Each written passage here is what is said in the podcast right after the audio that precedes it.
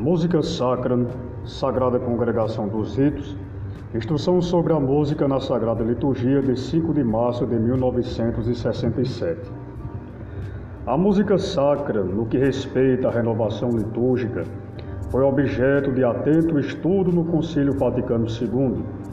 Este esclareceu a sua função nos divinos ofícios, promulgando princípios e leis sobre ela na Constituição sobre a Sagrada Liturgia, onde lhe dedicou um capítulo inteiro. As decisões do concílio começaram já a ser postas em prática na renovação litúrgica recentemente iniciada.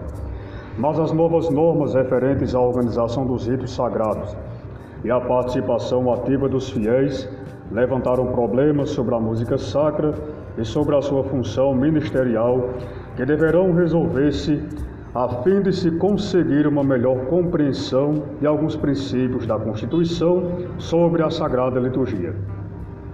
Por consequência, o Concílio, instituído pelo Sumo Pontífice para levar à prática a Constituição sobre a Sagrada Liturgia, examinou cuidadosamente estes problemas e redigiu a presente instrução.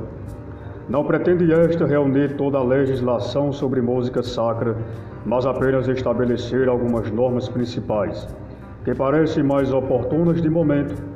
É como que a continuação e o complemento da instrução anterior desta sagrada congregação, preparada por este mesmo concílio e publicada a 26 de setembro de 1964, para regular corretamente a aplicação da Constituição sobre a Sagrada Liturgia.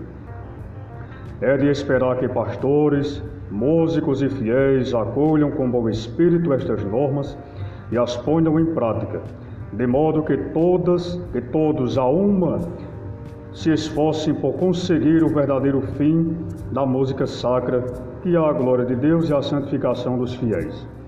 Entende-se por música sacra aquele que, criada para o culto divino, possui as qualidades de santidade e de perfeição de forma com o nome de música sacra designam-se aqui o canto gregoriano, a polifonia sagrada antiga e moderna nos seus vários gêneros, a música sagrada para órgão e outros instrumentos admitidos e o canto popular, litúrgico e religioso.